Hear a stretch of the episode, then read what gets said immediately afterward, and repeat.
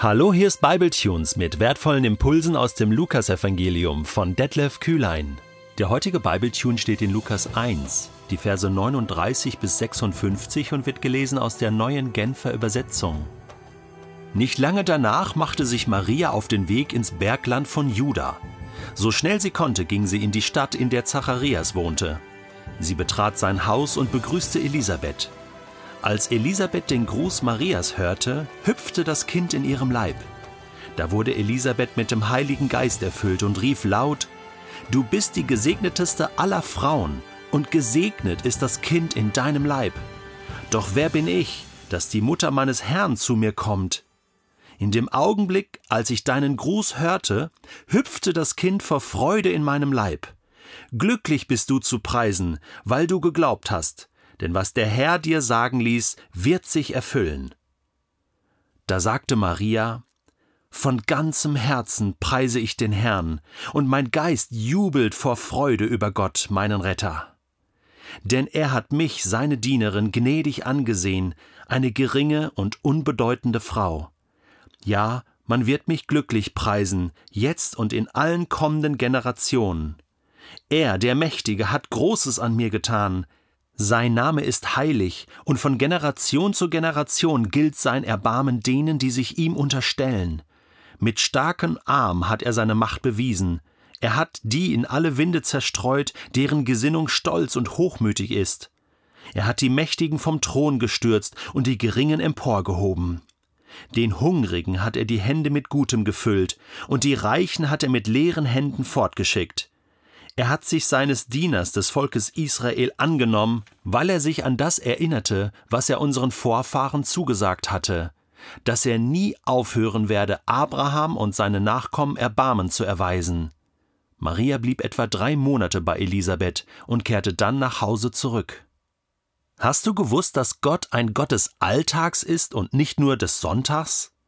Man kann Gott nicht nur am Sonntag im Gottesdienst erleben, sondern jeden Tag in der Woche.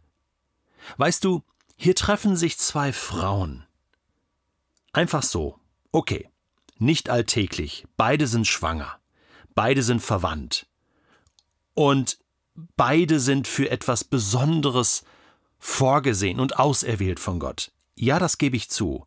Und trotzdem es ist eine alltägliche Situation. Irgendwo im Bergland von Juda treffen die sich und der Heilige Geist ist mitten unter ihnen. Gott selbst ist mitten unter ihnen. Wir wissen ja, dass Johannes, also das ungeborene Kind in, im Leib von Elisabeth, den Heiligen Geist schon hat.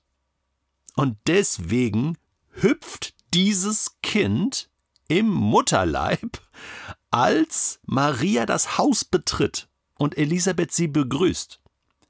So quasi der Geist Gottes hüpft mit dem Baby im Leib herum vor Freude, ja, weil Jesus im Leib von Maria anwesend ist, der Sohn Gottes.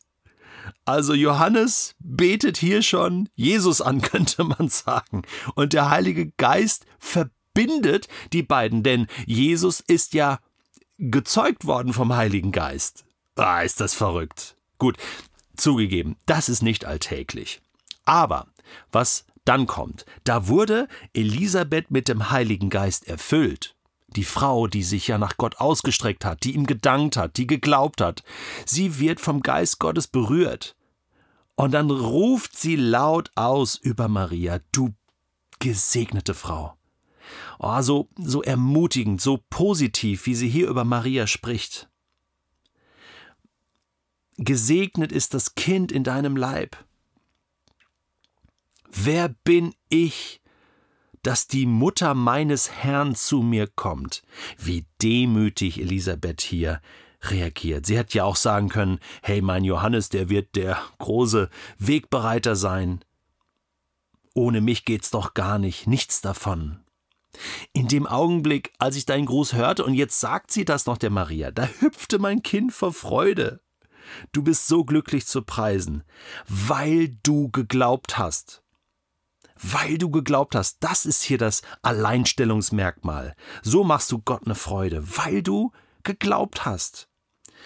Was der Herr dir sagen ließ, wird sich erfüllen. Sie hat also hier durch den Geist Gottes auch einen prophetischen Blick. Oh, ich wünsche mir solche Begegnungen mehr und mehr im Alltag, dass obwohl wir vielleicht nicht diese krassen, übernatürlichen und und äh, nicht alltäglichen Dinge ständig erleben, trotzdem kann man sich doch so begegnen und sich gegenseitig segnen, im Geist Gottes Gutes wünschen. Und, und, und, und dann passiert das, dass Maria jetzt hier anfängt zu beten. Dieses Gebet der Maria, was weltberühmt geworden ist, was heute noch in Kirchen gebetet wird, ist vorbildlich. Denn Maria, diese junge Teenagerin, betet von ganzem Herzen. Was macht sie in ihrem Gebet? Sie macht Gott ganz groß. Sie preist Gott von ganzem Herzen. Sie jubelt vor Freude. Obwohl sie noch nicht weiß, wie das alles werden soll. Obwohl sie noch nicht weiß, wie Josef auf all das reagieren wird, wenn er erfährt, dass Maria schwanger ist, und zwar nicht von ihm obwohl sie noch nicht weiß, wie sie als so junge Frau, wie sie als so junge Eltern ihren Sohn versorgen sollen, was das bedeutet, dass sie so einen berühmten Menschen zur Welt bringen wird, diesen, dieses alles Entscheidende, was jetzt durch ihr Leben, in ihr, in ihrem Leib sozusagen entsteht und durch ihr Leben Realität werden soll. Sie jubelt vor Freude und sagt, ich bin deine Dienerin und du hast mich gnädig angesehen, ich bin eine geringe und unbedeutende Frau. Und es stimmt Gott, du bist nicht an mir vorbeigegangen, du hast mich gesegnet, du hast mich erwählt. Und dann spricht sie prophetisch aus, was, was Gott tun wird in den jetzigen Generationen. Sie, sie, äh, das muss man sich theologisch mal genau anschauen. Also das ist Wahnsinn, was die auch für ein, ein Wissen hat über die Geschichte Gottes im Alten Testament. Und, und was Gott tun wird, sie spricht das aus, auch über die jetzige Generation, über zukünftige Generationen, dass Gott Israel nicht vergessen hat, dass Gott die Verheißung Abrahams erfüllen wird. Sie kennt das alles, die Miriam, Sie weiß, wer Gott ist, was er tut. Und sie kann es nicht fassen, dass sie jetzt die Frau sein soll, die hier eine Hauptrolle bekommt. Ich glaube, deswegen ist sie erstmal noch drei Monate bei Elisabeth geblieben, um das Ganze mit ihr zu verdauen, zu besprechen, um einen Plan zu schmieden, wie soll das weitergehen. Drei Monate ist sie geblieben, gut, das war fast kurz vor der Geburt von Johannes, vielleicht hat sie die sogar noch miterlebt, um zu sehen, hey, hier fängt Geschichte Gottes wirklich an und Gott bringt all das zur Erfüllung, was er verheißen hat. Und all das erleben Maria und Elisabeth in ihrem ganz gewöhnlichen Alltag. Gott ist ein Gott des Alltags. Er hat Abraham in seinem Alltag besucht und ihm eine große Verheißung gegeben. Er hat Mose in seinem Alltag besucht, mitten im brennenden Dornbusch und ihn berufen. Er hat Paulus in seinem Alltag besucht, ihn aufgehalten, ihn gestoppt und ihn auserwählt als sein Werkzeug. Natürlich sind das spektakuläre Beispiele, aber es zeigt, dass Gott interessiert ist an unserem Alltag an unserem gewöhnlichen Leben und dass er da präsent sein will. Was passiert, wenn wir Gott da bewusst hineinlassen?